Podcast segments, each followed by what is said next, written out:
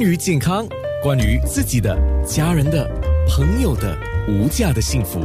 健康那件事。接下来我想要了解的是，新加坡中央医院高级护士林秀芬博士，你参与的另一个研究，就是在两年前，二零一八年，你参与了一项研究。研究是开发一项针对这个吞咽障碍的年长者的一种叫自动饮料增稠，增稠的话就是使它比较浓稠一点的一个装置。然后你们也是获得了一个研究补助金呢。那我们就集中谈这个吞咽障碍吧。吞咽障碍当然不容忽视了，对吗？那怎么办才好呢？那你有什么建议给我们的听众做一个参考？嗯，通常啊，这个吞咽障碍呢，是因为我们啊有可能衰老而导致的，所以跟这个年龄啊还有疾病会有啊关系。就比如说，如果年长者有啊神经肌肉疾病，或者说中风啊、老年痴呆啊，还有有一些啊食道的那个肿瘤，所以这组呃病人的话呢，可能他们会比较需要注意这一方面。嗯，因为说。说如果吞咽的那个会有障碍的话，他们可能说有时候吃的东西，如果它的太过呃大块啊，所以它很难吞的时候呢，它会导致说呃会有肺炎，因为那个食物已经进入了呃那个胸腔食道。嗯，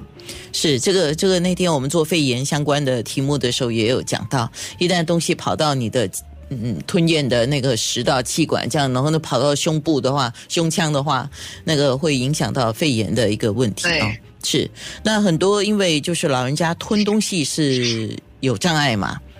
嗯，所以他们很多就选择一些比较液态的食物啊，就避开一些固体的食物。提醒一下，对健康有什么影响吗？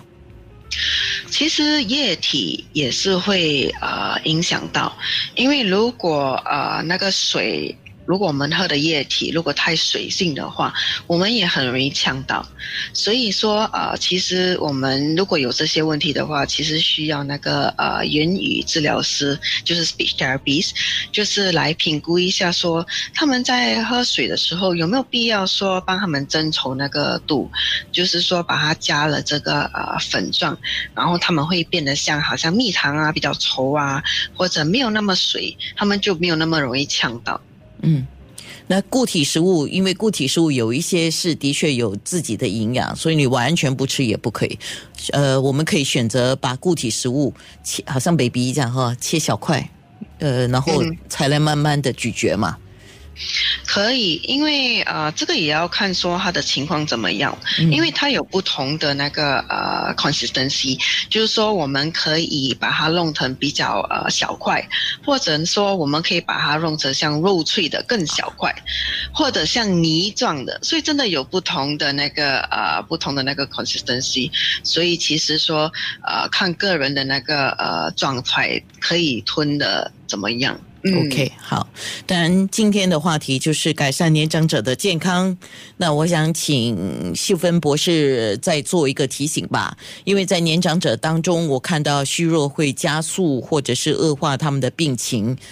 嗯，最终可能会导致死亡。像这样的一种可能性，以你们的临床研究，它的可能性有多高呢？其实他们的风险呢，当中呃。我们最不想看到的，其实就会导致呃死亡，那个死亡率会比较高，因为呢他们会有比较高的风险，然后功能啊也会下降。是，嗯，所以有一些事情能够得到改善的，我们还是点点滴滴去改善吧，应该是这么讲了哈。对，嗯，健康那件事。